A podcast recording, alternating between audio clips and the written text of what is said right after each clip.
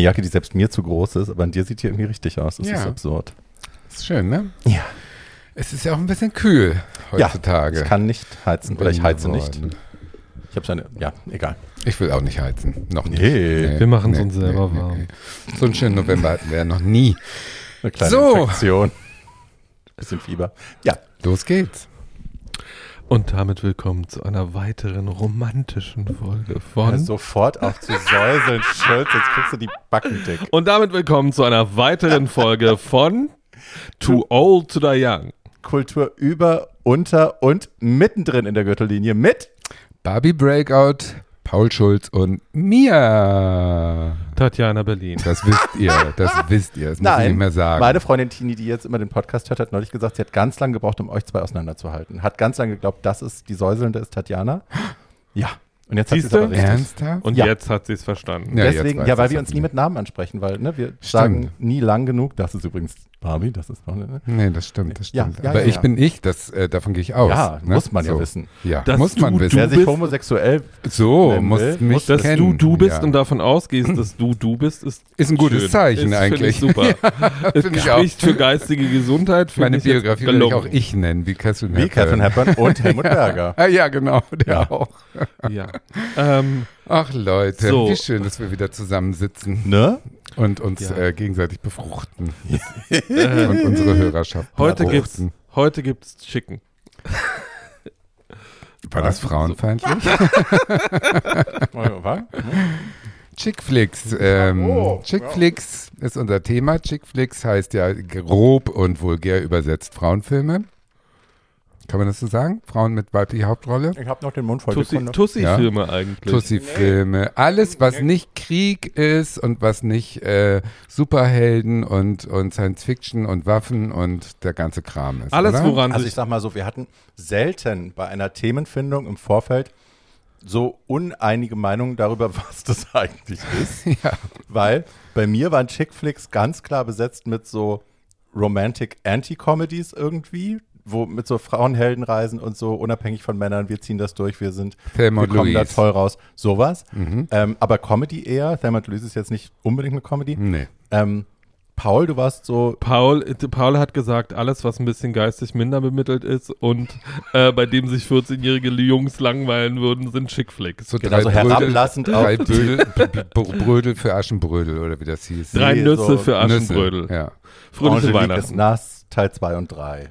Oh, Angelique waren aber tolle Filme. Oh, die habe ich ja geliebt. Ich war ja Emanuel-Kind, ich war kein Angelique-Kind, Ich war aber auch heiß. Angelique-Kind. Ich war Sascha Robert Hehn. Hussi in Ich war, als. ich war Sascha Hehn-Kind. Ich habe, immer darauf, ich habe immer darauf gewartet, dass Herr Hehn die Hose auszieht. Ja. Ja, aber ich, darf ich euch erzählen, Sascha Hehn, eine Riesenenttäuschung. Ein super, super Arsch eigentlich. Ja? Ja, total unsympathisch.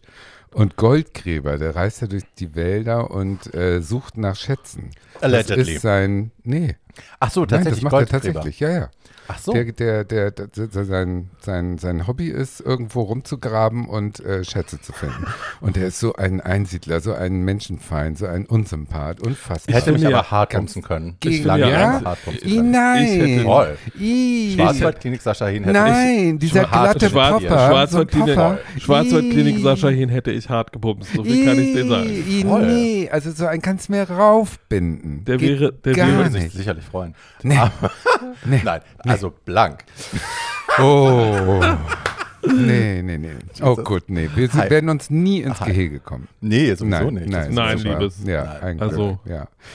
Aber es geht um, also ich, äh, ja, Frauenfilme, Frauenfilme mit weiblicher Hauptrolle, so habe ich das für mich äh, übersetzt. Ja. Aber gut, dann wird's ja spannend. Lass uns So. mal Ja, wir waren ja am. Anfang waren wir so unentschieden und ich habe dann nochmal äh, das Internet bemüht und auch Freunde von mir. Ich habe Daniel Zobel gefragt, der sehr klug ist, der hatte auch eine andere Meinung. Und dann habe ich nochmal das Internet bemüht und habe einen ein Think Piece von Gloria Steinem gefunden, von der Staranwältin Gloria Steinem, die 2007, glaube ich, für den New Yorker einen Text verfasst hat.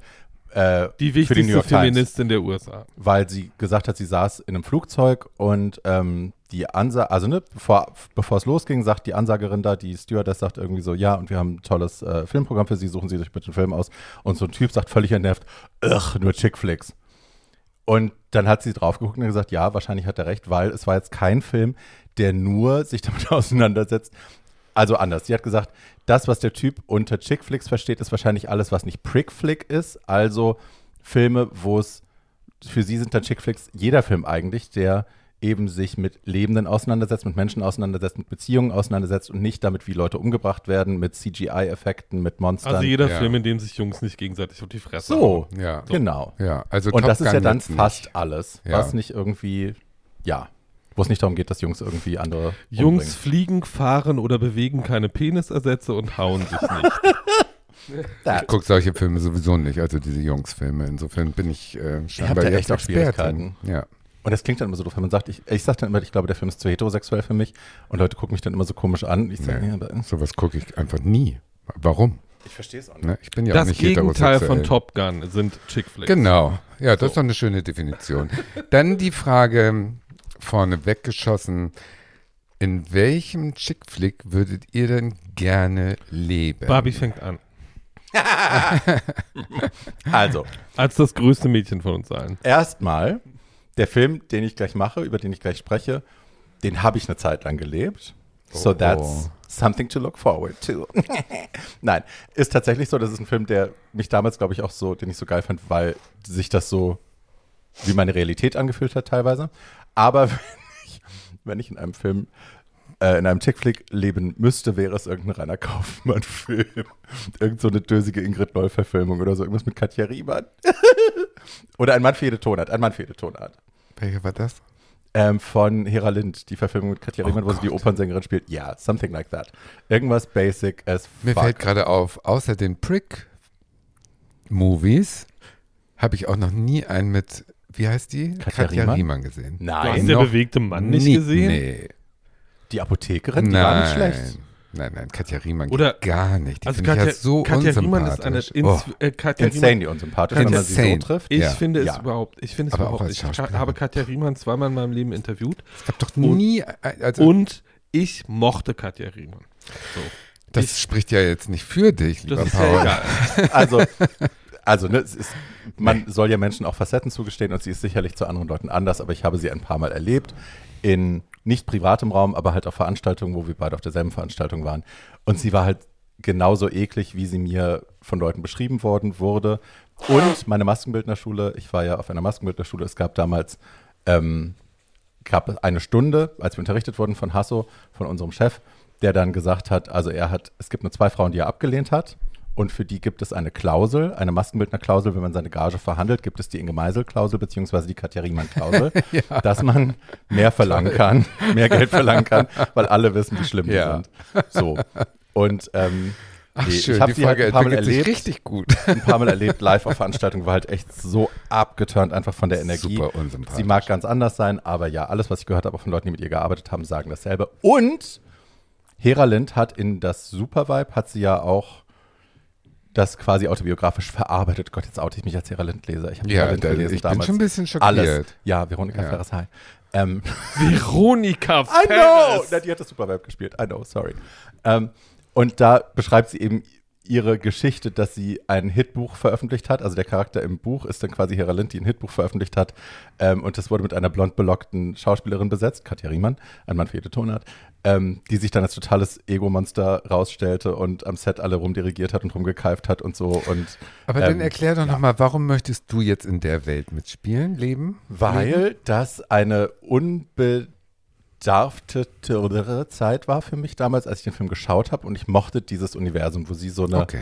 so eine talentierte, aber so ein bisschen verkannte Frau ist, die irgendwie so zwischen Männern steht und sich nicht richtig entscheiden kann. Eigentlich, to be honest, war ich, als ihr gesagt habt, ich muss mich entscheiden, in welchem Shitflick, Sh- Sh- Shitflick. Shitflick, Shitflick ich mitleben will, war ich überfordert und habe Okay. deswegen einfach irgendwas gesagt, was mir eingefallen Könnte auch ist. Bridget Jones sein, könnte alles sein. Ew, no, Nee? no, ew. Okay. Die finde ich nämlich auch Nee, unsympathisch. so Romantic Comedies kann ich gar nicht. Gar nicht. Okay. Also ich glaube, ich wäre gut aufgehoben im Kosmos von Almodovar. Das sind, Aber sind Almodovar Chick-Flicks im herkömmlichen ja, also ich finde schon. not a prick Viele. That's true. Nicht alle, aber viele. Aber ich finde Almodovar ist Almodovar. Ja, aber der äh, Frauen am Rande des Aber alles über meine Mutter, Nervenzusammenbruchs, alles über meine Mutter, das sind alles Filme, in denen ich gerne diese hysterischen Frauen begleiten würde, weil ich die alle toll finde. immer. Leiten. Ja, mit, mit Leben. Okay. Also ich würde gerne mit der aus ähm, äh, äh, Frauen am Rande des Nervenzusammenbruchs oben auf der Pepper Dachterrasse, Marcos. genau, oben auf der Dachterrasse in der Wohnung Pepper einfach Marcos. mitwohnen und mir das alles mitgeben, was da passiert. Das ist so Ja, toll, toll. alles. So toll. Das ist so eine Welt, äh, da hätte ich Spaß. Da hätte ich Warum Spaß. weinen Sie denn wegen dem Kleid von der Senora? Es ist so hässlich. Das ist so übertrieben und so hysterisch. Also da hätte ich meinen Spaß. Ja, Ja, das wäre eine gute Welt für mich. So, ich würde gerne in. I love that for you, by the way. Ja, I love that. I, I think that will work. Ja, Ähm, ich würde gerne in Unter der Sonne der Toskana leben. Immer wieder Oh, dieser was Film. war das Paul. ja, I love Das that hat movie. er, den hat er bei ja der hat er schon mal erwähnt, bei der- weiß.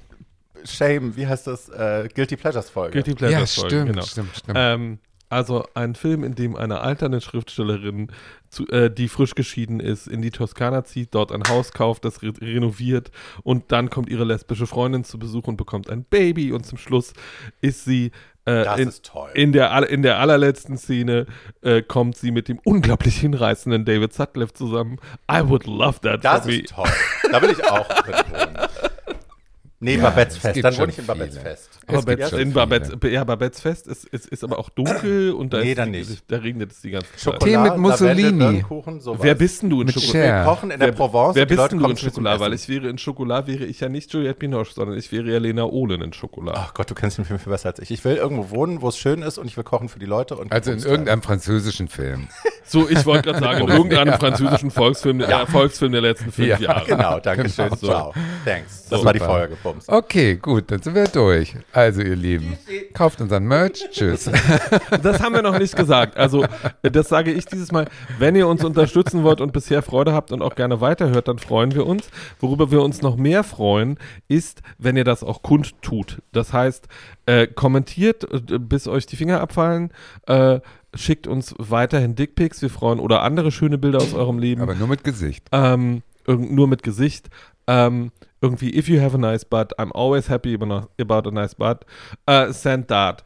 Ihr könnt uns auch schöne Geschichten oder äh, Gericht, äh, irgendwie Rezepte schicken und äh, Geld. Geld, Themen, Geld. Vor, Themenvorschläge, Oh Gott. so. Und Geld. ihr, Also könnt, eure- ihr könnt natürlich euren Freunden, Freundinnen, eurer gesamten Familie und eurem Hund erzählen und auch Fremden im Bus, äh, dass sie uns dringend hören müssen. Also wenn ihr mal wieder in der U-Bahn sitzt, was uns auch schon zugetragen wurde, und gackert und andere Leute w- wissen wollen, warum, während ihr uns hört, dürft ihr das gerne erzählen. Dann zeigt ihr Das einfach auf euer allen. T-Shirt, wo drauf steht, too old to die young.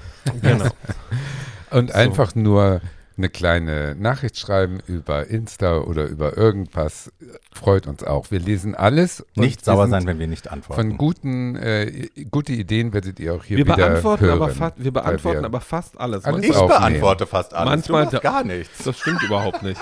Ich habe, ich habe auch beantwortet. Äh, Ist ja auch egal. I'm Ah. kidding, of course. So, äh, wir beantworten fast alles. Manchmal dauert es ein paar Tage, dann bitte nicht böse sein. We all have lives.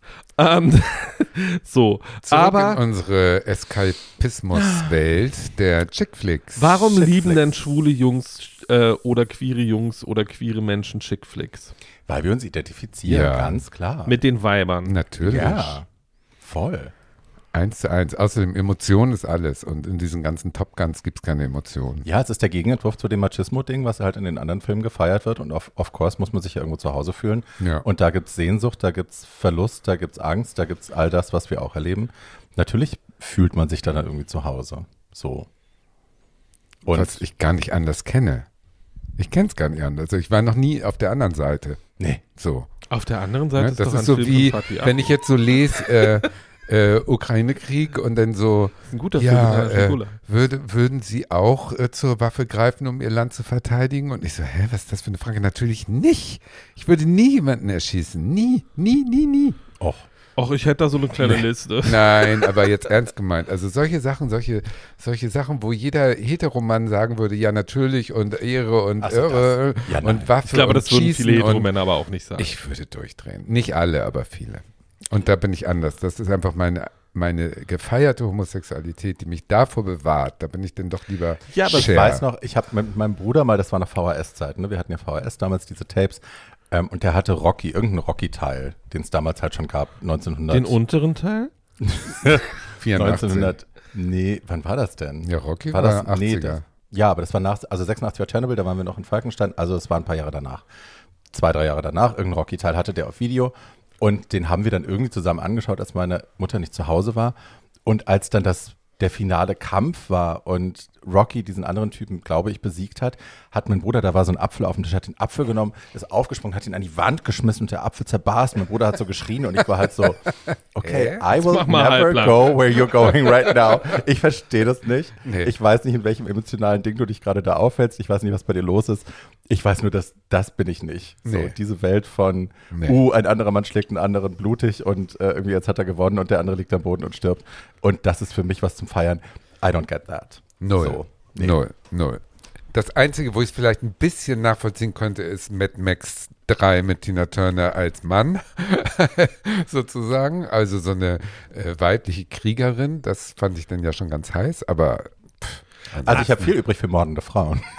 Ja, also irgendwie, wenn wir bei Netflix sind, natürlich ist Netflix äh, 4, also der, der Max. Mad Ma- Max. Mad Max 4, also der neueste Teil, ist kein klassischer Chick-Flick, aber Furiosa, ähm, die die ganze Zeit einen schweren Tanklaster lenkt und einarmig ist und äh, sich und Mad Max permanent auf den auf den Nischel haut, das ist, äh, da kann ich mich sehr gut identifizieren. Naja, für mich gut, ist alles, wo Frauen, so. wo Frauen gewinnen und Frauen dominieren und Frauen als Helden rausgehen und bestärkt rausgehen, ist für mich ein Chick-Flick. Also auch Alien mit Sigourney Weaver. Aber natürlich. okay, Yeah, gut, I'm the okay. mother of the beast. Okay, I gut. love that. Ja.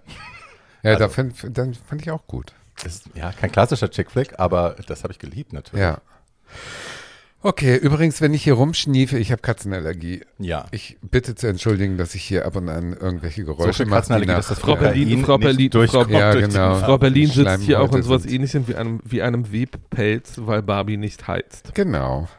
Das ist aber nicht der Grund Ja. für den Schnupfen, sondern die Katzen. Ja. Zum Bei ersten mir Mal. geht's heute irgendwie. Ich weiß nicht, warum das so ist, aber normalerweise habe ich ja auch Katzenallergie und beginne spätestens jetzt bei der Aufzeichnung äh, mit dem dringenden Wunsch, mir die Augen auszupulen, weil sie sie jucken. Aber das Vielleicht, ist heute nicht weil der die Fall. ganze Zeit auf meinem Schuss das Tier sitzt. Insofern Das kann sein. Ich habe einfach nicht gestaubsaugt, seit ihr das letzte Mal da wart. auch möglich. Yes. Aber es ist ja schon dunkel draußen. Gibt es eigentlich gelungene. Filme übers Putzen? Äh, Ähm, äh, Im Himmel ist die Hölle los. Da gibt es immer Das stimmt. super Konzentrat. Da machen sie Werbung für Putzmittel.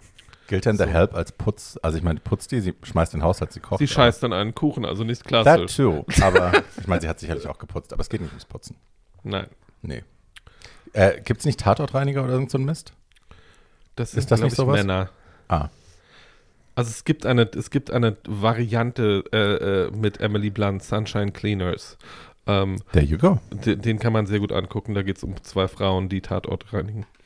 Ähm, so, aber darüber reden wir ja heute Nein, nicht so reden wir klar, nicht. sondern äh, Barbie, fang mal an. Ich habe schon wieder Nee, Mund voll. Warum Mund sagst du voll. immer, wenn ich einen Mund voll habe? Ich Fang du an, Paul. Komm, Äh, hau gut. raus. Äh, aber, Gott, Paul Dann- ist ganz überrascht davon, dass er jetzt einen Film Was hast du vorstellen denn? Muss. Was naja, machst du denn? Ach nee, du machst das. Nee, das machen wir später. das, ich wollte gerade sagen, das machen wir später. Das passt jetzt so erzählerisch, ist, Okay. jetzt ist das nicht der Bogen, den wir gerade Okay, schlagen. Alright. Uns einmal die Nase und fang an. Oder du, Barbie. As you like. Dann fängt Tatjana an, nachdem sie geschnaubt hat. Okay, Leute, Leute. ich fange gerne an, weil ich habe eine Perle des modernen Unterhaltungskinos für euch. Eine Perle des modernen Unterhaltungskinos. Das ist also Absolut. Bette Davis oder John Crawford. Absolut modern, habe ich gesagt. Modernes Unterhaltungskino heißt für mich ab 2000. Oho. Ich habe einen Film, ein, eigentlich einer meiner Lieblingsfilme, habe ich aber ganz vergessen, von 2005 rausgesucht. Und zwar heißt der In Her Shoes, also in den Schuhen meiner Schwester. Yes. Mit äh, Toni Collette, Cameron Diaz und Shirley MacLaine in den drei weiblichen Hauptrollen. Die Männer spielen auch nur äh, Randfiguren. Insofern ist es ein Ensemble-Frauenfilm.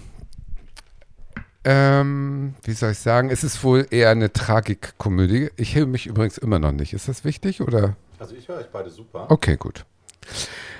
Eine Tragikkomödie, die, ähm, die ich ja besonders liebe. Also wenn man lachen und weinen kann in einem, jetzt, wenn man lachen und weinen kann in einem Rutsch sozusagen, das mag ich gerne. Ähm, dieser Film ist leider nur 125 Minuten lang. Ich, ihr wisst ja, ich liebe lange Filme. Also die Geschichte ist nämlich nicht so eindimensional, wie man so denkt in so einem seichten Unterhaltungsfilm, sondern hat schon eine relativ komplizierte ähm,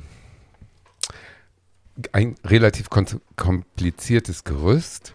Ist eben auch eine Romanverfilmung. Äh, das Buch war ein Bestseller, bla bla. Es geht also erstmal um eine kaputte Familie. Da ist eine kaputte Familie. Die äh, Mutter ist ähm, manisch-depressiv, äh, kriegt äh, kurz hintereinander zwei Töchter und äh, bringt sich um, als die Kinder klein sind. Der Vater ähm, beschuldigt die Schwiegermutter sozusagen, dass die Mitschuld ist an der Nervenkrankheit der Mutter und die auch falsch sozusagen in die falsche Richtung äh, miterzogen hat, sodass diese Mutter sich umgebracht hat und Weil man verbietet, ja erziehen kann, wie wir verbietet den Kontakt zu, also von der Oma sozusagen zu den Enkelinnen, zu den beiden. Die Oma zieht weg der Vater heiratet neu eine scheußliche Frau, die auch eine Tochter mit in die Ehe bringt, die auch fürchterlich ist. So, Cut, 20 Jahre später. Die beiden Mädels sind erwachsen geworden. Die eine ist. Ist äh, das meine Marsha? Habe ich das richtig Ja, genau. Meine Marsha ist die Tochter, die so schrecklich ist, die mit eingeheiratet wurde. 20 hm, Jahre später setzt der Film ein. Diese ganze Vorgeschichte erschließt sich erst in dem Film, aber die habe ich jetzt gesagt, damit es ein bisschen klarer wird. Äh, die beiden Mädels sind groß. Die eine ist eine, ähm, in einer Anwaltskanzlei, Workaholic, ähm, sitzt abends alleine, äh, futtert sich äh, Funde an, ist nicht die attraktivste, aber die schlauste und ähm, kompensiert das durch äh, Shopping. Ne, die kauft sich denn, um sich begehrenswert zu äh, fühlen äh, teure Schuhe, hat den ganzen Schrank voll, zieht die aber nie an, weil sie keine Gelegenheit dazu hat. Die andere ist Legasthenikerin, hat nur ähm, Schönheit, also optische Schönheit ähm, geerbt, aber im Prinzip durch diese ganze nicht erzählt, durch den nicht erzählten Selbstmord der Mutter, also die wissen nur, die Mutter ist tot, aber die haben nie den Grund erfahren, die haben immer, die Familienlegende sagt, die ist gegen Baum gefahren, das war ein Unfall hat die einen mitgekriegt und äh, bestätigt sich durch One-Night-Stands und durch äh, ein Partyleben sozusagen, was aber jetzt mit Anfang 30 auch langsam ein bisschen spät wird, weil die heißen Jahre sind vorbei und die wird jetzt ein bisschen zur peinlichen Figur, weil sie immer noch baufrei rumrennt und denkt, sie kann jeden ins Bett kriegen. Und das braucht sie aber für ihren, für ihr Selbstbewusstsein sozusagen, dass sie durch die körperliche Attraktivität noch funktioniert. Und ähm, fliegt natürlich überall raus, weil sie nirgends einen Job kriegt durch ihre Legasthenie und so weiter. Äh, und es kommt die Nacht, wo sie bei ihrer Schwester irgendwie auf der Couch äh, landet. Die Schwester muss natürlich irgendwie zur Arbeit und die hat gerade ein Verhältnis mit dem Chef ihrer Anwaltsfirma und wie es so ist, die hübsche, doofe Schwester schläft, um ihre Schwester zu ärgern, mit dem Chef der schlauen, nicht so hübschen Schwester. Und das äh, ist natürlich dann der Moment, wo, wo die beiden Schwestern sich total in die Wolle kriegen und äh, sie selbst da dann rausgeschmissen wird. Und äh, die weiß nun gar nicht mehr, wo sie hin muss, die, die äh, hübsche, und hat irgendwo die Adresse von der Oma äh, rausgefunden, die in Florida lebt und die sie nicht kennt im Prinzip, weil sie die seit 20 Jahren nicht gesehen hat und fährt dahin. So, weil sie keinen anderen Anlaufpunkt auf der ganzen Welt mehr hat. Und verschwindet also, äh, schmeißt ihr Handy weg und äh, fährt nach Florida und steht plötzlich vor einer Seniorenwohnanlage, in der die Oma lebt. Aber das ist nicht sowas wie ein Altenheim, sondern das ist eine Anlage, wo die Senioren selbstbestimmt leben und wo es auch Pflegemöglichkeiten gibt. Aber die Oma von der, von den beiden Mädels zum Beispiel, die ist noch topfit und die macht da auch kleine Jobs und so weiter und ist da super integriert in so einer Gang von alten Rentnern, die sich da ein schönes Leben in, unter der ewigen Sonne Floridas machen. Und die wird gespielt von Shelley MacLaine, da muss man ja nun gar nichts mehr zu sagen. Dass die ihre Rolle im Griff hat, brauchen wir nicht extra zu betonen. Die spielt natürlich diese resolute Oma äh, blind, also sensationell gut und hat eine Gang von alten Rentnerinnen um sich herum, die eine witziger ist als die anderen. Das sind so die Stichwortgeber, aber so lustig. Und da kommt nun diese Cameron Diaz, äh, die natürlich äh, äh, am ersten Morgen im Bikini da zum Pool schlendert und die ganzen Opas, die eigentlich nur Schach spielen oder so, die kriegen ja alle schon, äh, Ständer kriegen sie ja nicht mehr, aber fast einen Herzstillstand, als da so eine hübsche kommt.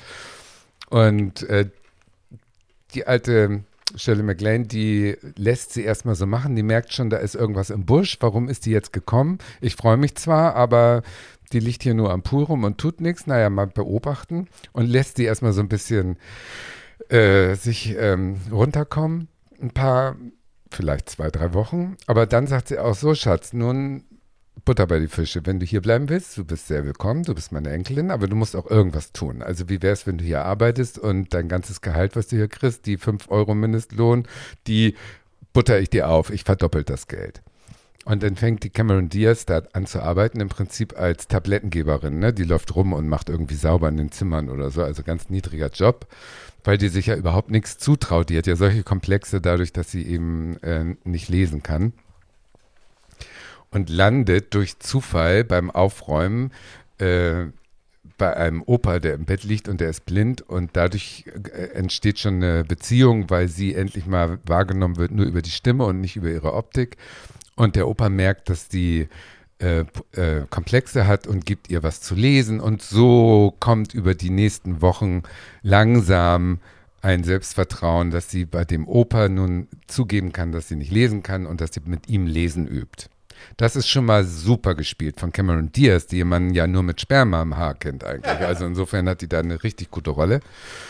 Und äh, zu Hause in wo auch immer, wo es kalt ist und schneit, da ist die ähm, völlig traumatisierte, nicht so hübsche Schwester, gespielt von einer natürlich sensationellen Toni Collette, die immer sensationell ist. Wir haben ja schon viele Filme von ihr besprochen.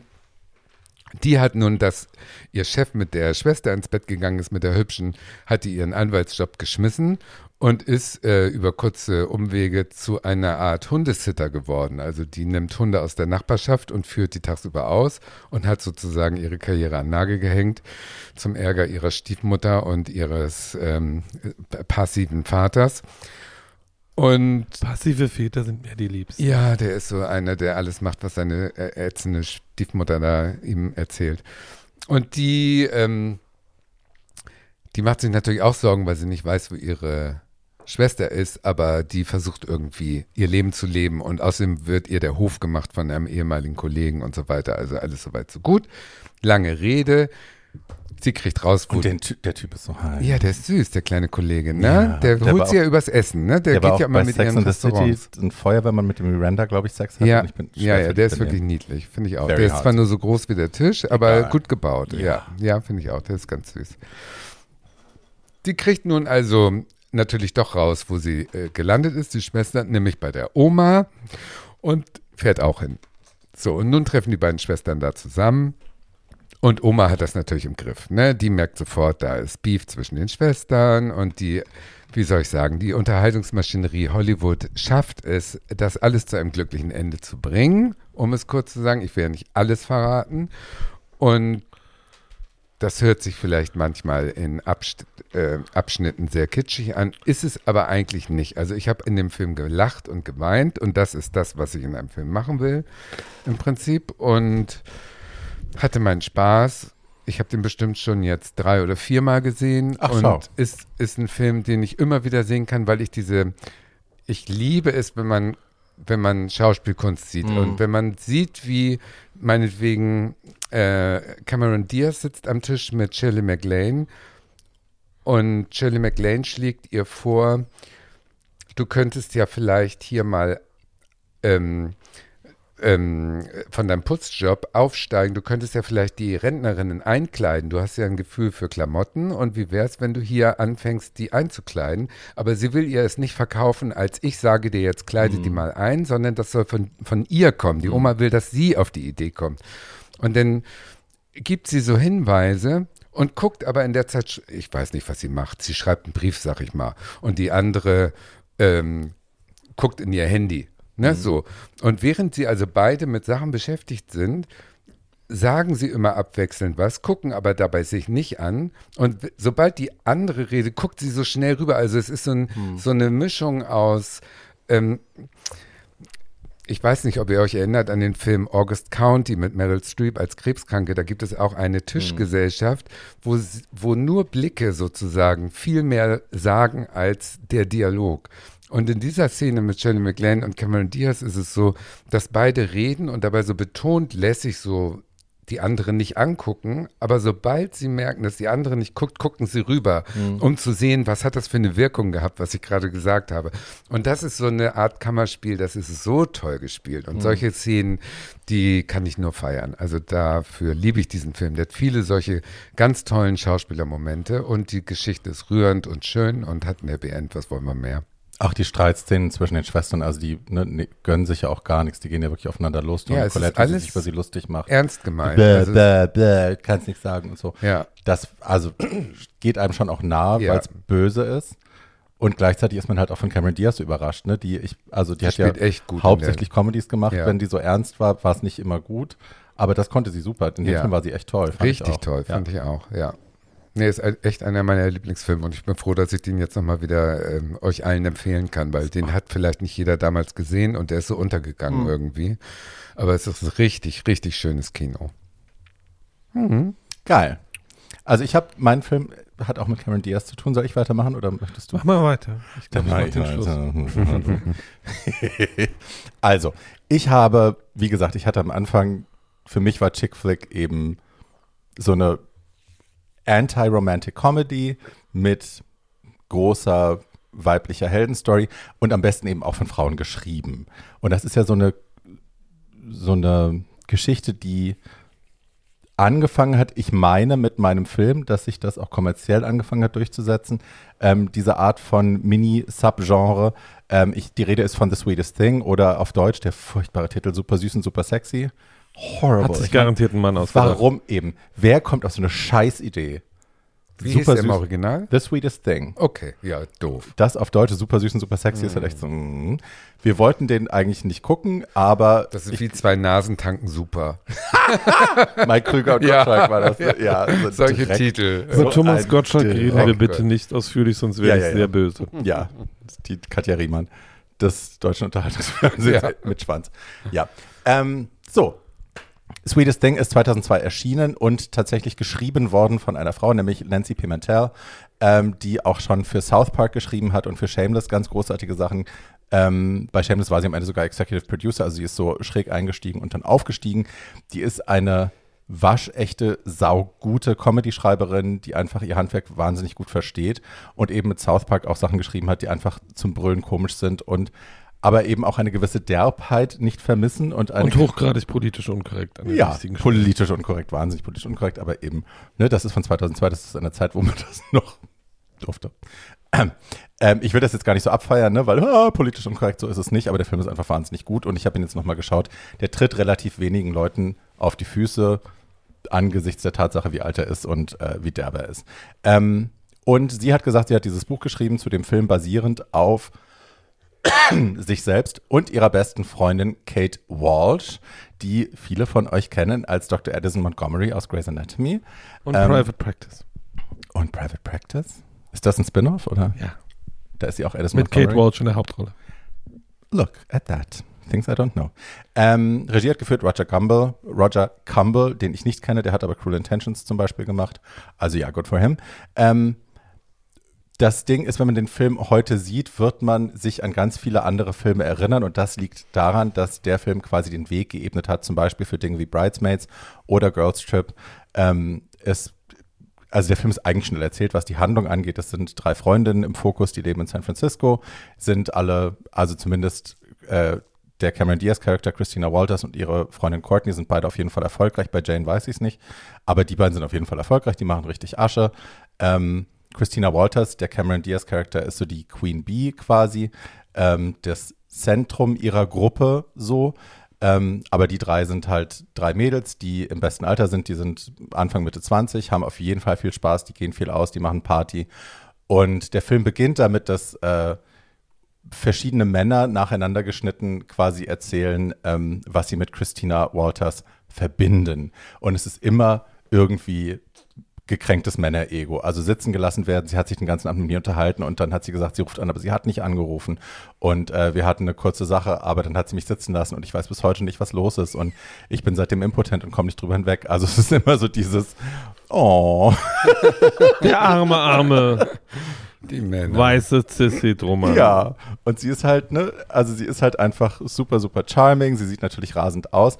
Ähm, Und es ist, wenn man es in eine Männerrolle transponieren würde, ist sie halt so der große Checker. Ne? Ich meine, sie sieht rasend aus, flirtet mit allen, kriegt jeden Typen rum, alle lechzen, sie kriegt alles, was sie will, aber sobald sie es gehabt hat, ist es dann auch schon wieder vorbei. Dann werden die Leute geghostet, kriegen eine falsche Telefonnummer, werden abserviert. Ähm, Also sie ist der George Clooney in dieser Gruppe. nee, fieser eigentlich. Ein schwuler Mann. Das sowieso. Also wir identifizieren uns natürlich sofort mit ihr, sind so, hey, voll. Ja.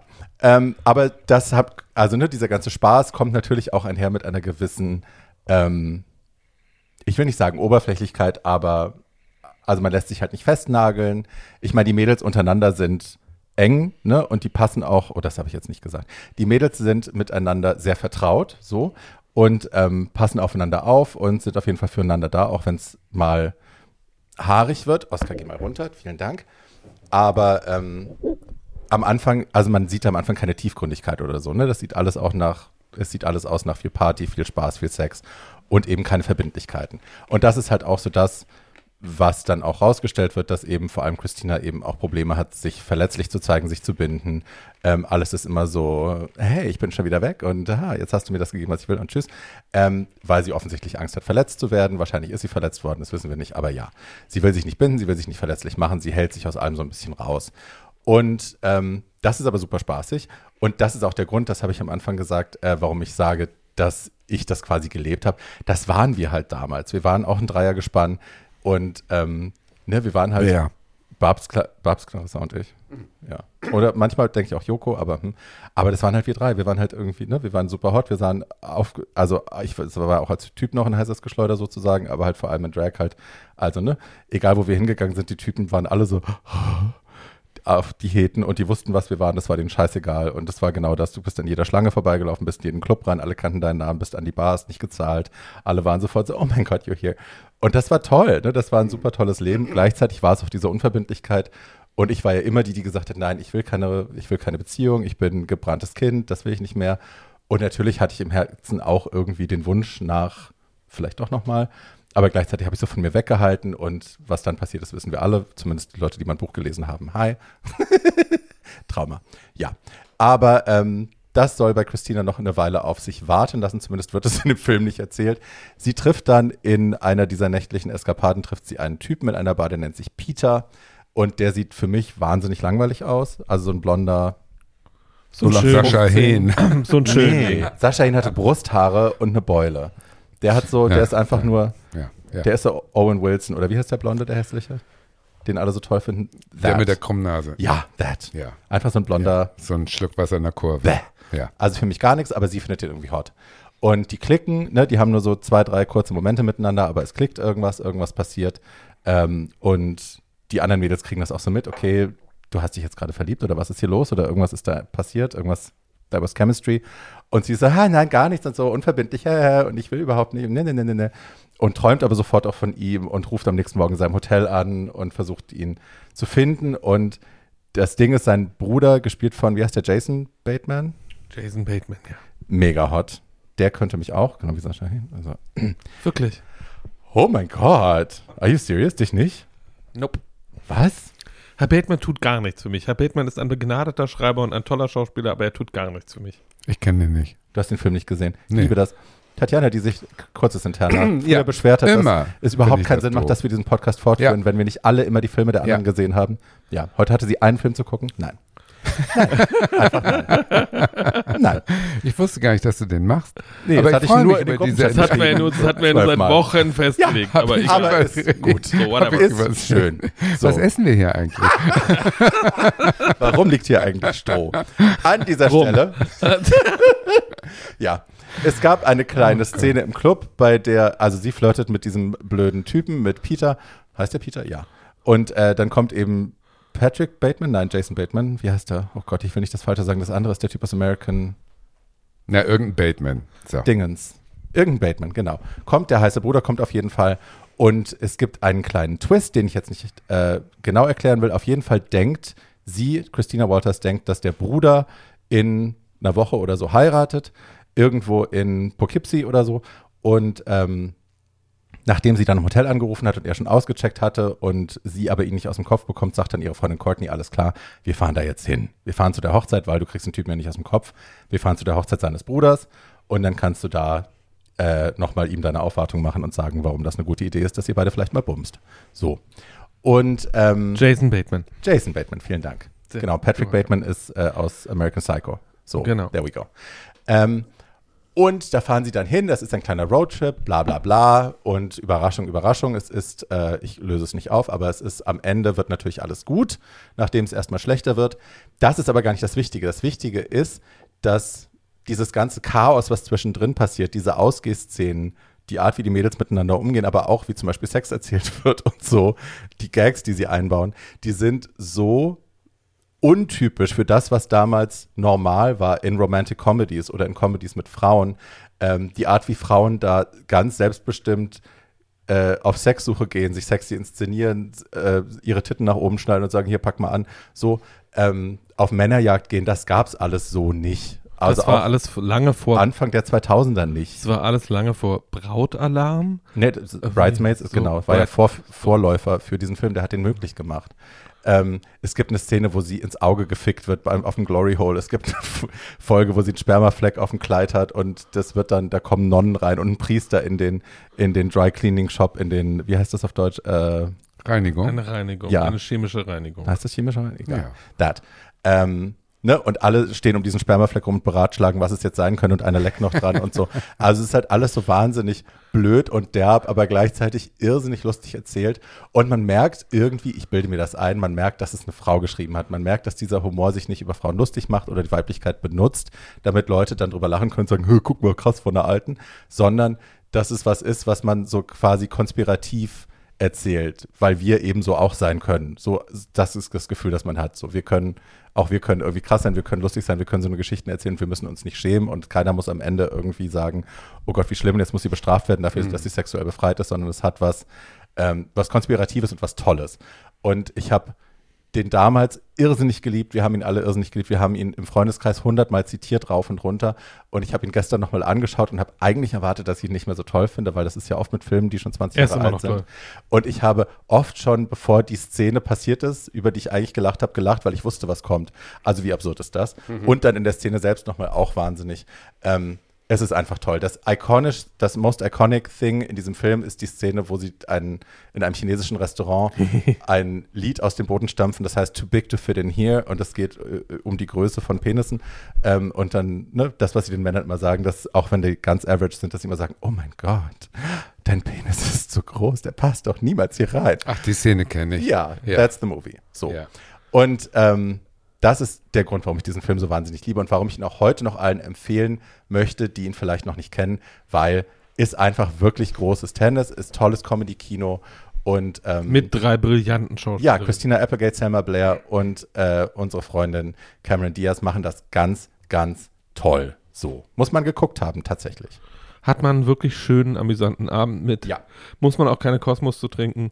Ähm, Nee. äh, Es hat mit Sex and the City nichts zu tun, Nee. sondern ist eigentlich die realistischere Variante. Ja, und auch so als schwule Männer, ich meine, wir kennen das alles, was die machen. Ne? Dieses ganze Dating, Typen aufreißen, stehen lassen, keinen Bock mehr haben, äh, haben wir alle gemacht. Oder ist uns passiert. So.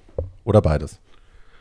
We can relate. Ja. We can very much. Ich glaube, ich kenne den Film doch. Glaube ich jetzt so im Nachhinein. Nein. Ich liebe deine Vorbereitung, Ja. Tatjana. Tatjana, Aber ich gucke ihn gerne nochmal. Tatjana bereitet sich immer auf Verdacht vor. Ähm, Na, bei dir weiß ich bis jetzt nicht, was du jetzt für einen Film machst, Paul. äh, meine, Stand meine auch schwierig. So, ähm, ja, äh, mehrere hat er ja nun heute wieder Distinguished Guests umgeschmissen. and um, distinguished guests and those who don't identify as that. Ähm, ähm, äh, ich äh, biete jetzt Folgendes an. Ich habe länger darüber nachgedacht, was ich hier mache. Äh, wollte dann eigentlich Ocean's 8 machen, der, äh, der herzlich empfohlen ist, weil es ein großartiger Film ist mit acht tollen Darstellerinnen. Äh, habe mich dann aber für was anderes entschieden, nämlich weil es mir so auf den Sack geht und weil die Mädels sich geweigert haben, darüber ausführlicher zu reden, was ich gut verstehen kann, ähm, biete ich hiermit das Gegenprogramm zur fu gerade laufenden Fußball-WM an, äh, die Gibt eigentlich gerade eine Fußball-WM? Ja, genau. Äh, die eigentlich nicht laufen sollte und schon gar nicht da, wo sie das gerade tut. Äh, die äh, so toxisch ist, dass man darüber eigentlich nicht länger reden möchte. Das tun wir deswegen auch nicht, sondern ähm, wie alle, die keine Fußball-WM gucken, und ich hoffe, das sind alle Leute, die uns jetzt hier gerade zuhören, können sich tolle queere Filme zum Thema Fußball angucken. Ich nenne jetzt nur vier, nämlich unter anderem. Nur naja, die kurz. Leute, die Leute sollen ja was kriegen für Das ihr Geld. ist Schulzes So. Understatement. Die Leute sollen ja was- nur 300. Die Leute sollen ja was kriegen für ihr Putz mal Geld. kurz meine Nase. The Pass mit dem wunderbaren Russell Tovey. Ähm, dann gibt es einen Film, den Tatjana hier auch schon besprochen hat. Der heißt Das letzte Spiel und spielt in Kuba und ist wirklich ganz Oh, der ist toll. und äh, ist wirklich ganz wunderbar. Ähm, und den Rest packt Barbie in die Shownotes. Ich schicke dir nachher noch eine Liste, dann müssen wir das jetzt nicht ausdehnen, weil ähm, das, worüber ich heute eigentlich reden will, ist der Frauenfilm unter den Fußballfilmen. Es ist auch der einzige, der mir zu diesem Thema einfällt. Und äh, er ist 20 Jahre alt von 2002 und heißt Kick It Like Beckham auf Deutsch oder auf Englisch Bend It Like Beckham. Warum man das Ach so jetzt bescheuert, ne? Warum man das jetzt unbedingt mit Kick It Like Beckham übersetzen musste, ist mir nicht so wirklich klar. Aber wie das so oft ist bei, äh, wie bei, bei Filmtitelübersetzungen im Deutschen, ich kann nur nochmal darauf hinweisen, dass der Film Airplane im Englischen auf Deutsch die merkwürdige Reise in einem wunderbaren Flugzeug heißt. Weiß auch kein Mensch warum. Oder The Sweetest Thing, super süß und super sexy. Genau, oder dieses süßes Ding super süß und super sexy. Ähm, Bandit Like Beckham erzählt die äh, Geschichte von Mädchen, äh, äh, kann man glaube ich sagen, das sind noch keine richtigen Frauen, die Fußball spielen und ist der Film, mit dem Kira Knightley ihren Durchbruch hatte vor 20 Jahren. Ähm, ähm, die, die spielt aber eigentlich nicht die Hauptrolle, sondern die Hauptrolle spielt eine äh, fantastische englische Schauspielerin, die inzwischen auch ein veritabler US-Fernsehstar ist und Parminder Nagra heißt, äh, die man vielleicht aus ER kennt oder aus einer Menge anderer tollen Projekte. Ähm, die spielt eine äh, in, einen indischen Teenager, in, der in London lebt und Jazz heißt und äh, eine geheime Leidenschaft hat. Äh, äh, die heißt nämlich Fußball. Äh, also jedes Mal, wenn ihre indische Familie sie wieder nicht äh, beachtet oder gerade nicht aufpasst, schleicht sich Jazz in den Park und spielt dort mit raubeinigen Jungs Fußball und ist dabei viel besser als alle anderen. Äh, und das Einzige, was in ihrem Zimmer davon kündet, dass sie das tut, ist ein großes Poster von David Beckham, der damals der größte englische Fußballstar war, den es so gab und den sie, der auch als der große, das große Technikwunder äh, verschrien war und, Heiß aussah. und heiß aussah und der diesen Und Posh Spice geheiratet und hat. diesen ja. äh, und Posh Spice geheiratet hat und der diesen Film auch äh, vor 20 Jahren sehr, sehr unterstützt hat, was auch sehr nötig war, weil dieser Film ist nicht nur von einer Frau inszeniert, sondern äh, von einer Frau geschrieben, die heißt Guinda Gada und ist eine fantastische Regisseurin, die inzwischen zum Beispiel solche wunderbaren Filme gemacht hat. Ich weiß, dass Tatjana den auch liebt. Viceroy's House äh, mit Gillian Anderson über den letzten Gouverneur von Indien. Da haben wir mal drüber geredet, den fandest du auch toll. Ist egal, Tatjana guckt mich gerade so an, als hätte sie das noch nie gehört. Ist Noch egal. nie gehört. Ähm, jeden, jedenfalls, Frau Gala ist eine tolle englische Regisseurin, aber ist mit Bandit Like Beckham, der ein kompletter Überraschungserfolg war, äh, auch so richtig fett ins Geschäft eingestiegen. Der Film hat 3,5 Millionen Dollar gekostet und war, nachdem er 2002 im Ki weltweiten Kino sehr erfolgreich war, der erfolgreichste Sportfilm des Jahres. Was so ein bisschen überraschend ist, wenn man sich überlegt, wovon dieser Film erzählt, nämlich äh, von diesem äh, indischen Mädchen, das gerne Fußball spielt. Dabei wird sie dann ähm, von ähm, Jules, die von Kira Knightley gespielt wird, die ein Butch-Mädchentraum ist in diesem Film und immer so äh, ihr Ultra-Sixpack mit bauchfreien Tops und die sieht halt aus wie Keira Knightley. also die Ja. sieht halt aus wie Kira, die sieht halt aus wie Kira Knightley mit 19 und kurzen Haaren.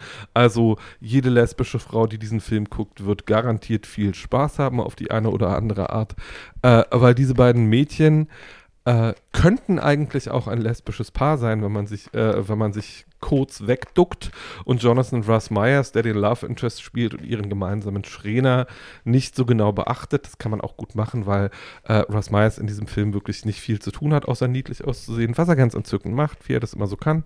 Ähm, jedenfalls, äh, Jules beobachtet Jess dabei, wie sie Fußball spielt und heuert sie dann an, um ihre Mädchenmannschaft, äh, die äh, Russ Myers trainiert, der Joe heißt, die haben irgendwie alle Namen mit Jay, ich habe keine Ahnung warum, ähm, äh, trainiert. Und jedenfalls äh, dann fragt äh, Jess zu Hause, ob sie Fußball spielen darf. Ihre Mutter rastet aus und sagt, du kannst nicht Fußball spielen, was sollen die Leute da glauben? Äh, du lernst jetzt bitte indisch kochen, weil es wird Zeit, dass du heiratest und deinen eigentlichen äh, Lebens, äh, dein eigentliches Lebensziel verfolgst, nämlich geheiratet zu werden. Ähm, die indischen Nebendarstellerinnen in dem Film sind die Creme de la Creme des Bollywood-Kinos, weil äh, auch die Drehbuchautorin und Regisseurin indischstämmig ist und sich sehr gut auskennt. Also wer sich in Bollywood auskennt, kann diesen Film angucken und wird dreimal laut Hurra schreien, weil da wirklich äh, die absolute Top-Riege der indischen Darsteller rumläuft. Äh, die haben auch alle ordentlich was zu tun. Jedenfalls äh, schleicht, sich, schleicht sich Jess dann weg, sagt, sie hat einen Nebenjob und will außerdem noch ein Instrument lernen ähm, und äh, trainiert aber in der Zeit in der Mannschaft. Jess hat eine Schwester, die heißt Pinky und ist ein Albtraum, weil sie gerade, ja. äh, weil sie gerade eigentlich das tut, was Jess tun soll, nämlich irgendwie die Männerwelt verrückt machen und geheiratet werden. Äh, die wird von unserem absoluten Darling Archie Punjabi gespielt. Ja, äh, natürlich. Die, äh, von der die, Archie. Die vielleicht Leute aus The Good Wife kennen als äh, äh, als Assistentin von Juliana Margulies ähm, mit der sie sich, und beste Freundin, mit der sie sich dann auch streitet. Frau Pranjabi ist auch eine wunderbare Schauspielerin. Und ähm, long story very short, aber sehr amüsant. Es wird die ganze Zeit darüber erzählt und zwar mit sehr, sehr lockerer Hand.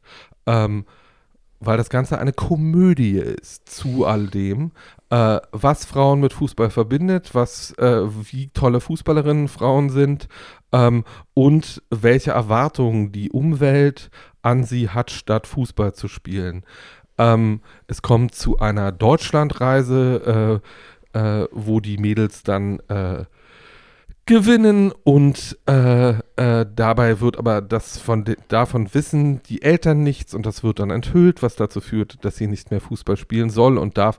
Es gibt ein Happy End, es gibt eine indische Hochzeit, es gibt ein, kurze Bollywood-Momente, die da so aufblitzen. Das Ganze ist eine große Freude, weil es vor 20 Jahren schon etwas gemacht hat, was heute gar nicht mehr ginge, nämlich sich mit Feminismus und Klassenbewusstsein und äh, dem Geothered-Sein von, äh, von POC in der englischen Gesellschaft auseinandersetzen, ohne dabei jedes Mal den, Finger, den Zeigefinger zu erheben und zu sagen, jetzt wird es wichtig, sondern das alles äh, ist so gut geschrieben und inszeniert, dass sich auch viele, viele gute englische Schauspieler nicht zu schade waren, für sehr kleines Geld in diesem äh, Film mitzuspielen. Unter anderem Juliette Stevenson, die den wunderschönen Satz sagt: Nehmen Sie Ihre lesbischen Hände von meiner Tochter, weil ähm, die beiden Mädels verknallen sich dann beide parallel in diesen Trainer und streiten sich irgendwann darüber.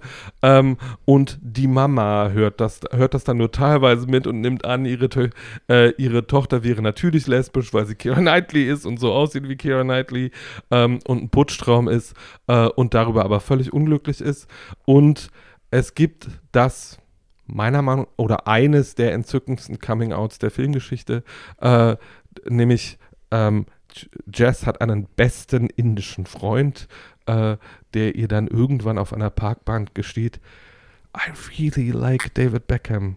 Yeah, of course, he's a great player no, I really like David Beckham.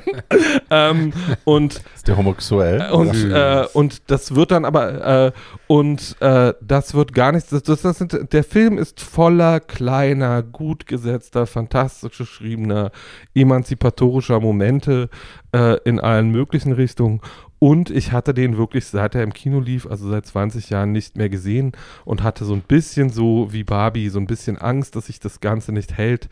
Ähm, es ist noch viel besser, als es vor 20 Jahren war, weil man diese ganzen Momente, die der Film bereitstellt, nochmal völlig anders gucken kann und ähm, weil der auch für schwule Jungs komplett anschlussfähig ist und äh, vielleicht einer der Höhepunkte einer Tradition im britischen Kino war, die heute so ein bisschen abgebrochen ist. Also dieses Erzählen aus unterschiedlichen Welten und unterschiedlichen Klassen. Da gibt es ja auch mein wunderbarer Waschsalon, der was ganz ähnliches tut, aber zehn Jahre vorher produziert worden ist.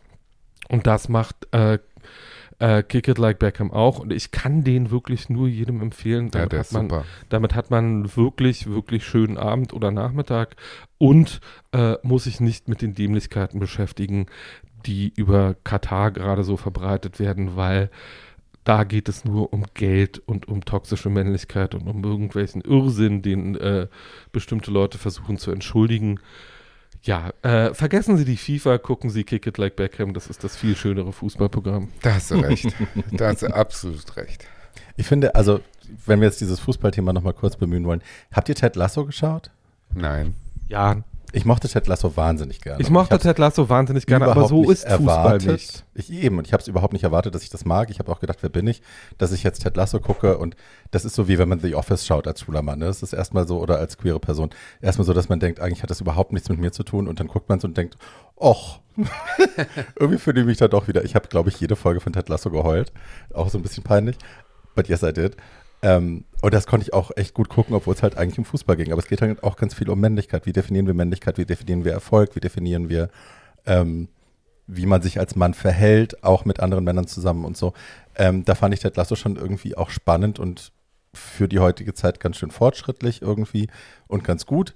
Aber ja, muss man jetzt nicht wahnsinnig dringend gesehen haben, aber kann ich nochmal empfehlen, wenn einem das Fußballding am Herzen liegt. Ich will noch zwei Sachen besprechen, nämlich äh, einmal kurz, weil wir bei Chick Flicks sind.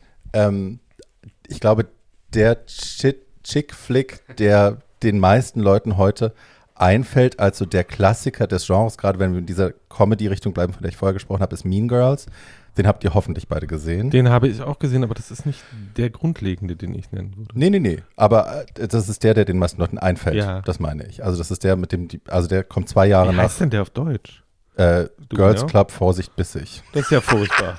so, damit, haben wir eine, damit setzen wir auch diese Tradition fort. Ein Dreigestirn von Scheußlichkeit in dieser Folge. Ja, was deutsche Titel angeht. Ähm, auch wieder von zwei Frauen geschrieben, von Tina Fey und äh, Rosalind Wiseman.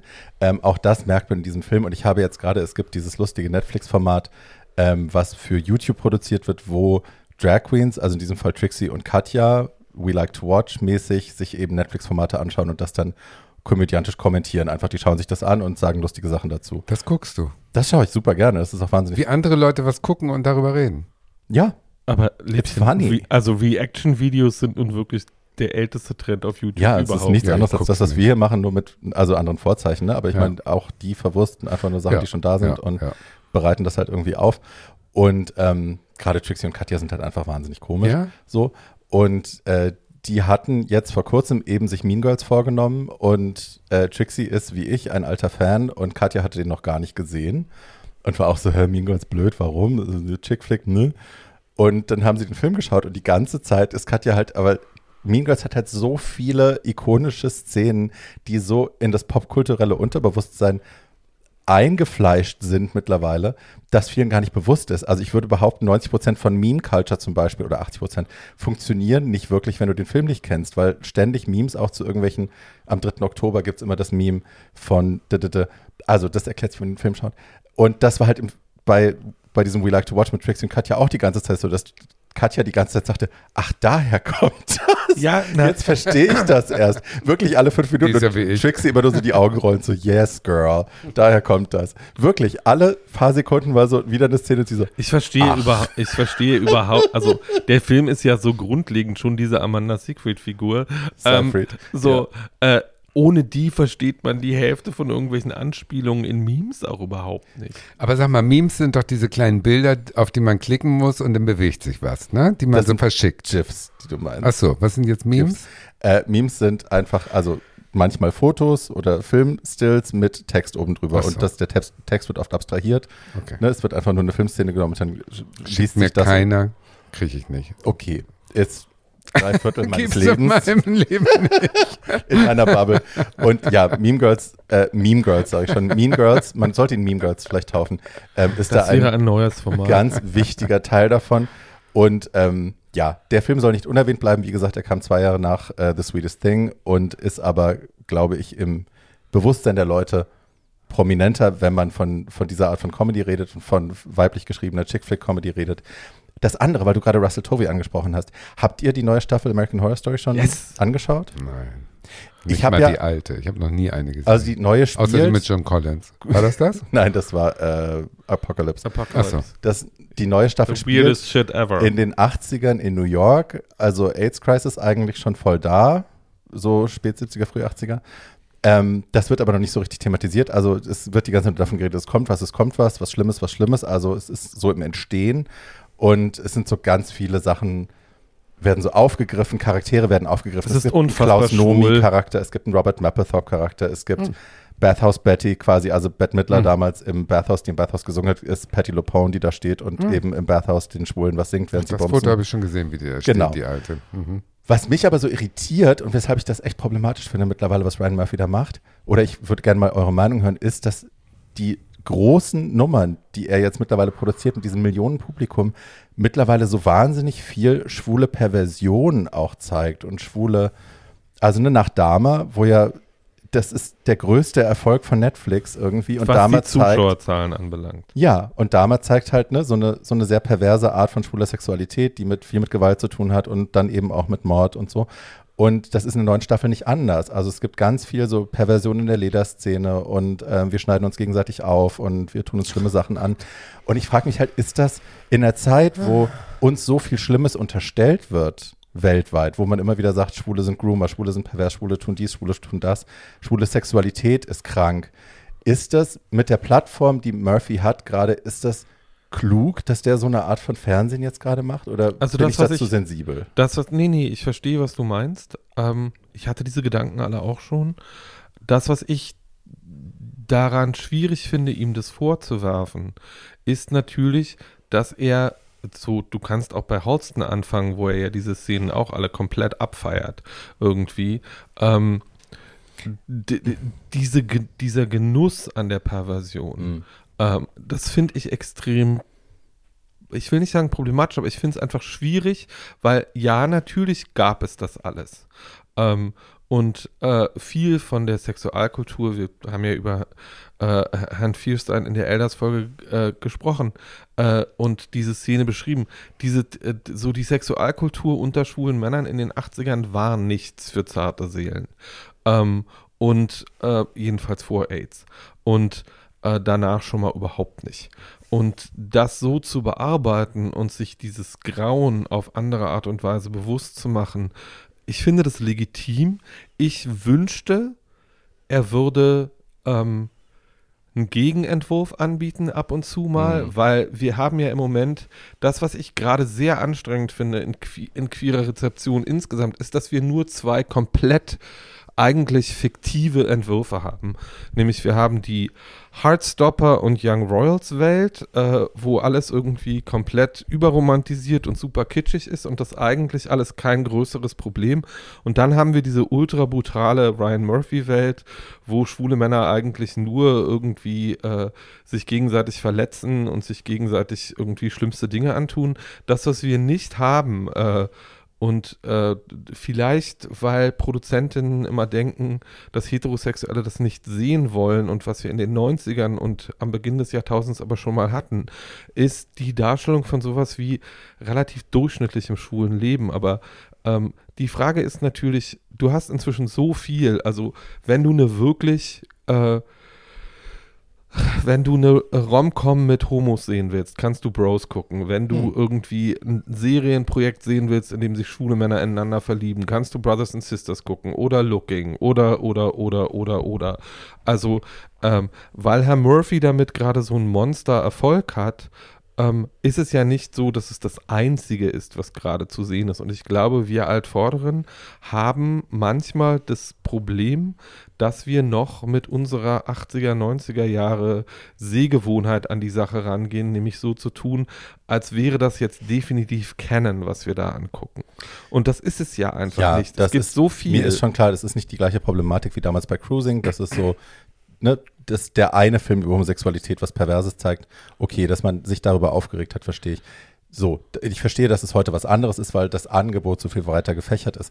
Trotzdem finde ich, also ich will natürlich überhaupt nicht in die Richtung, dass ich sage, man muss es ihm verbieten, weil, ne, Meinungsfreiheit, Kunstfreiheit, lalala, alles gut. Aber ich, ich habe gemerkt, dass ich, also bei Dama fand ich es schon schwierig und dann jetzt das Ding, die neue Staffel American Horror Story direkt danach gucken, wo es halt auch wieder sich so daran abarbeitet, irgendwie mit Käfigen und Masken und Leute, die totgefickt werden und so. Und dann schneidet man sich auf und dann, ne, das ist halt alles sehr, also in einer, wie gesagt, in einer Zeit wie der heutigen, wo uns so viel Schlimmes unterstellt wird, das auf der Plattform mit der Reichweite, die er hat, nochmal so zu befeuern, finde ich schwierig. Ich schätze, das- hängt einfach. mit äh, Kapitalismus zusammen. Sure. Wenn der Erfolg hatte mit Sure. Dama, ich habe ja weder das eine noch das andere gucke ich, äh, weil ich das von vornherein nicht sehen will. Aber die äh, Logik des Marktes ist ja, wenn etwas erfolgreich ist, wird das weiter ausgereizt. Also wird Oder er wie- auf der Welle jetzt erstmal segeln. Fertig. Oder Ja, wie Tina Fey sagen würde, if something half, halfway works, they do it as long uh, until everybody's completely sick of it. Genau, die Ähm, reizen das jetzt aus. Und ähm, meine Frage an Herrn Murphy ist eine andere. Meine Frage an Murphy ist nämlich, what the fuck is wrong with you? ähm, also, wenn jemand jetzt wirklich innerhalb von zwei Jahren äh, vier oder fünf Projekte macht, in denen queere Sexualität als etwas Zerstörerisches, als Mhm. etwas Perverses, äh, als etwas Gewalttätiges gezeigt wird und äh, er offenbar, äh, also er, wie gesagt, mir fehlt da komplett der Gegenentwurf. Er hat ja offensichtlich kein, keine andere Herangehensweise an die, an die eigene Sexualität und das finde ich Naja gut, man muss dazu sagen, Ryan Murphy macht wahrscheinlich am Tag drei Filme oder so oder drei Serien. Also der produziert momentan so viel, der hat so viel, ähm, was, am, was am Ende dann auch übrig bleibt und gesendet wird. Bei vielem weiß man nicht mal, dass es Ryan Murphy ist, bis man dann irgendwie die Credits googelt oder so. Also der macht schon auch viel, wo das anders ist. Aber seine erfolgreichsten Projekte sind halt die. Naja, das, was ich erstaunlich finde, ist ja ähm, der weibliche Gegenentwurf äh, Hm. zu Murphy, also Chana. Ähm, ähm, wie, äh, be, bevölkert ihre Welt ja völlig anders. Wen meinst du? Äh, ähm, Janet Mock oder wen meinst du? nee, Nein. äh, äh, Grey's Anatomy, äh, bla. Ach so, ähm, ja. Äh, Äh, I know. die große, äh, Bridgerton, die große Ja, ja, Produzentin. ja, wait, wait, wait, I google. Ähm, Google mal, äh, die bevölkert ihre Welt ja völlig anders. Die castet farbenblind, die castet auch, äh, die schreibt dann eine Rolle auch mal um, weil ihr, äh, weil ihr eine queere Perspektive fehlt oder irgendwie sowas. Ähm, und ich finde diesen Gegensatz zwischen der weiblichen Art, die Welt zu sehen und zu betrachten und zeigen zu wollen und ähm, dem, was Murphy da macht, einfach sehr offensichtlich und frappierend. Und ich frage mich, warum das so ist. Shonda Rhimes. Genau, und Frau Rhimes äh, erzählt ja auch von queeren Charakteren und in allen ihren Serien gibt es queere Hauptrollen und die geht damit aber völlig anders um. Hm. Nun weiß ich nicht, nun könntest du sagen, Frau Rhimes ist heterosexuell und hat ganz andere Sorgen äh, und betrachtet das auch immer durch eine heterosexuelle Brille. Ähm, dann aber nochmal die Frage, wenn, wenn Murphy das jetzt das Einzige, was er zu, äh, zu queerer Sexualität zu sagen hat, ist, das ist alles Gewalt, äh, dann ist meine Frage wirklich, what the fuck is wrong with you?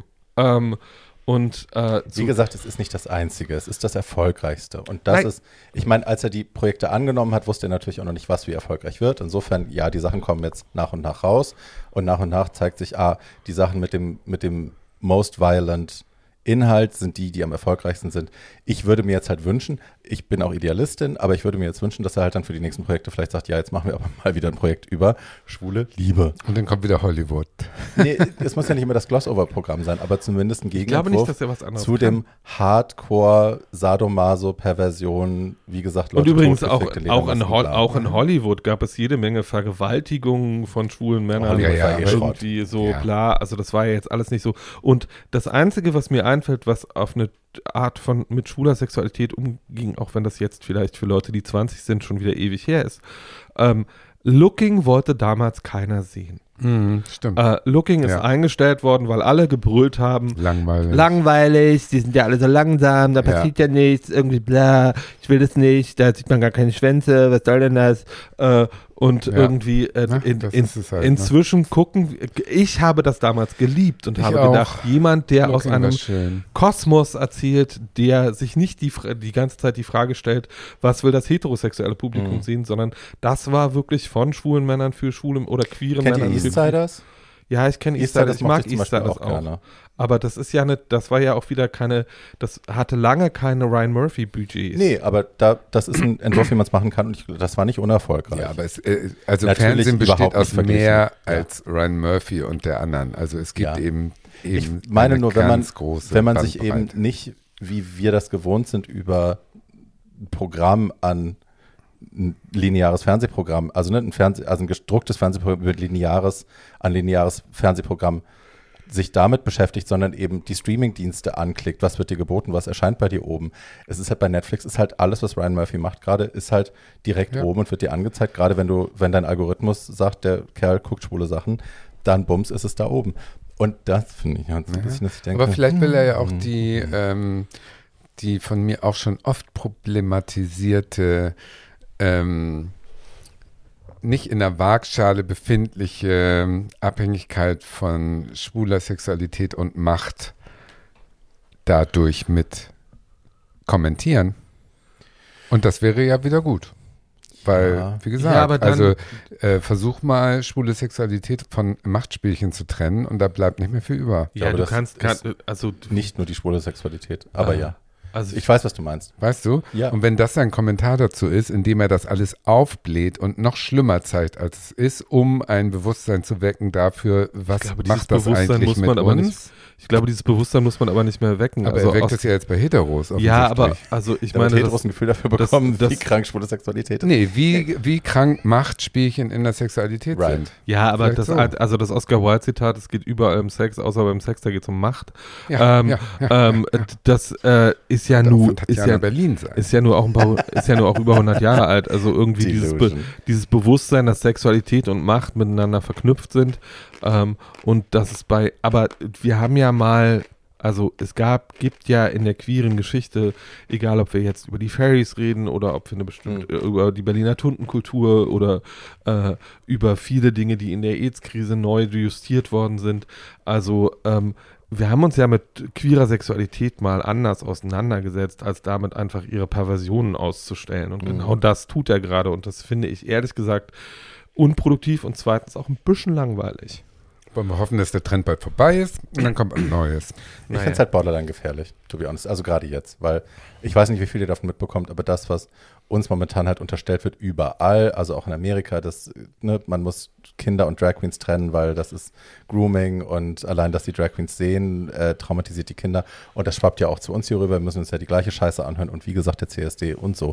Diese ganzen Diskussionen darüber, was wir dürfen und was wir nicht dürfen, finde ich, wird halt ungünstig befeuert, wenn jemand, der so Ja. eine Reichweite Ja, hat, ja. einfach schwule Sexualität als was grundsätzlich Perverses und Krankes und Todbringendes oder Gewaltvolles ähm, nach außen sendet. Das ist mein ganzes Ding. Naja, dass ich es einfach mhm. momentan zeittechnisch, ich finde es als Werk in anderen, losgelöst von der Zeit, in der wir sind, finde ich es okay. Ne? Dann finde ich, die Mhm. finde ich die Staffel gut, dann gucke ich gerne eine Staffel, wo Mapplethorpe und ähm, Klaus Nomi auftauchen und so und ne, das, ne, die schwulste American Horror Story Staffel yet und so, klar gucke ich das gerne. Ich Aber jetzt in der auch. Häufung, in der Jetztzeit, schwierig. That's my whole point. Naja, das, das, das, was mir beim darüber nachdenken jetzt auffällt, ist, ähm, dass du das erstens auch völlig anders inszenieren könntest. Also du müsstest ja nicht aus, die, aus der Sicht erzählen. Und zweitens, dass es wirklich so eine Anfang 80er Jahre Sicht auf schwule Sexualität ist, die da zelebriert wird, die ich ein bisschen oll finde. Also äh, wir haben ja nicht 30 Jahre lang über die Neuorganisation und Umstrukturierung von äh, queerer Sexualität diskutiert inner, äh, innerhalb der AIDS-Krise und danach, damit wir jetzt alle so tun, als hätten wir 1981 und Cruising müssten wir jetzt in 80 verschiedenen Varianten äh, neu ausstellen, sondern äh, das könnte, und es ist ja das, was mich daran zusätzlich stört, ist ähm, das, was ich hier jetzt auch gar nicht machen will, nämlich irgendwie, I don't wanna yuck anyone's Yam. Äh, und es geht nicht um King-Shaming oder irgendwie Nee, sowas, sondern ähm, es geht darum, dass ich die ganze Zeit das Gefühl habe, das, was er da macht, ist auch so ein bisschen King-Shaming. Ähm, er zeigt ja abenteuerliche Sexualität oder BDSM oder irgendwie sowas nicht als etwas, an dem man auch Freude haben könnte oder irgendwie sowas, sondern es ist immer gefährlich und Ja. immer irgendwie widerlich und immer irgendwie äh, äh, krank und das ist ja das Gegenteil von dem, was diese Sexualität eigentlich machen will. Wenn man sich irgendwie äh, mit BDSM oder Doggyplay oder irgendwie so, es können sehr freudvolle, sehr befriedigende, Absolut. wunderbare, sehr intime Momente sein, die man da miteinander hat. Und alles, was er hier ausstellt, ist äh, der Schmerz und die Widerlichkeit, die das Ganze hat.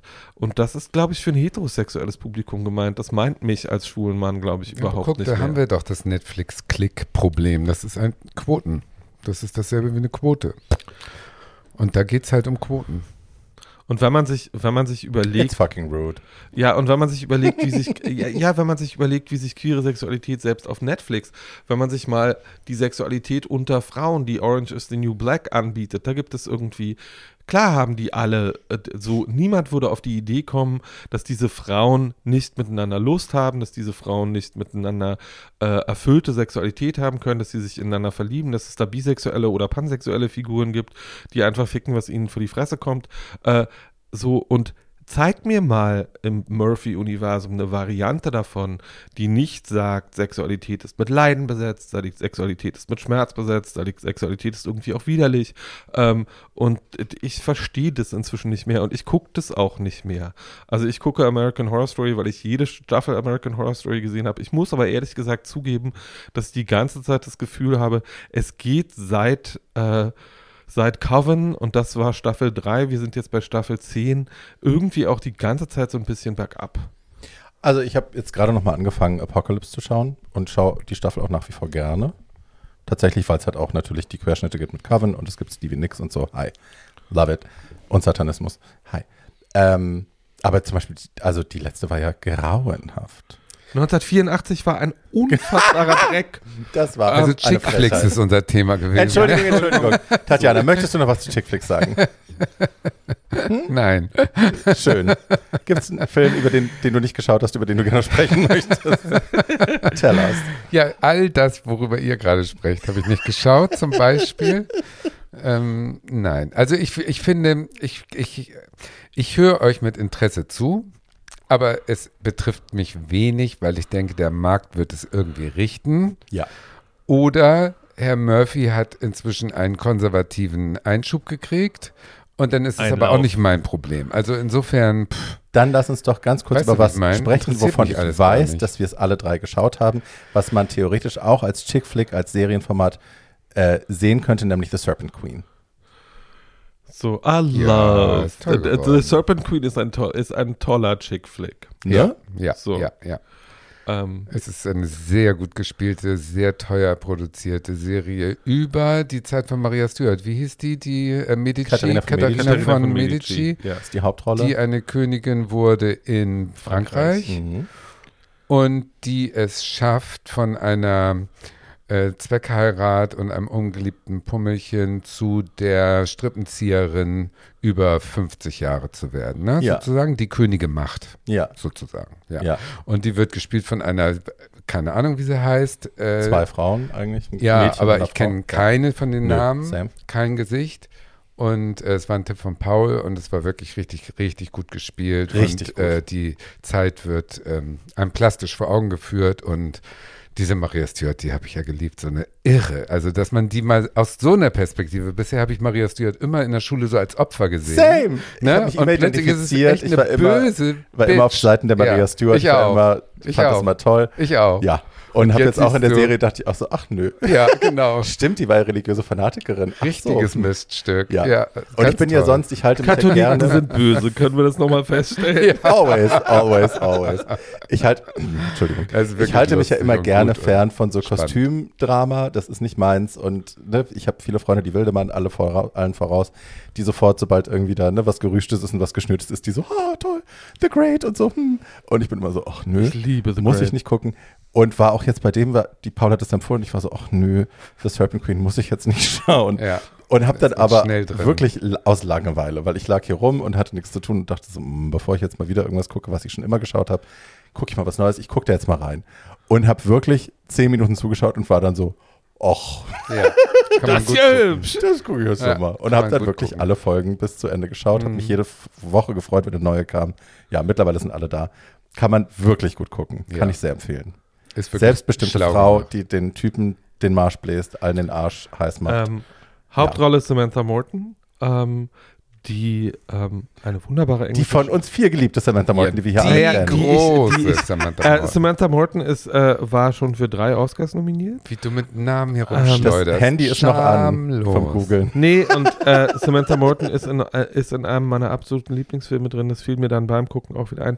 Der heißt In America ähm, und ähm, hat meine mitliebste HIV-positive Figur in der Filmgeschichte mit drin. Barbie Also- Breakout. Nee, nicht Barbie Breakout, ähm, sondern eine POC-Figur, äh, die ein, ein äh, äh, afrikanischer Einwanderer in die Staaten, der aber HIV-positiv ist. Ähm, und das kann man auch sehr gut gucken, aber The Serpent, The Serpent Queen ist ein, ist ein schönes, äh, ist ein schöner, sehr giftiger Abschluss für diese Chick-Flick-Folge. Ja, Yes. das stimmt. So, und damit bedanken wir uns für eure Aufmerksamkeit.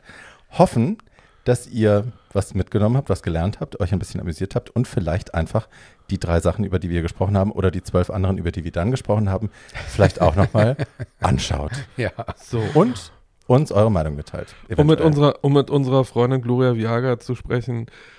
Pfui FIFA. Ähm, äh, das ist fuck- Olivia Jones. Oder Aber Olivia- egal. Oder, äh, Die sind ja beide groß. So, äh, beide, Wow, beide, beide Wow. groß und gesagt, äh, fick, die, fick die FIFA, bitte nicht, fick die FIFA, bitte nicht Fußball gucken und äh, allen anderen das Kabel rausziehen, die es gerade tun. Ähm, in diesem Sinne, auf Wiedergehört. Tschüss. Schulz, ey. Tschüss.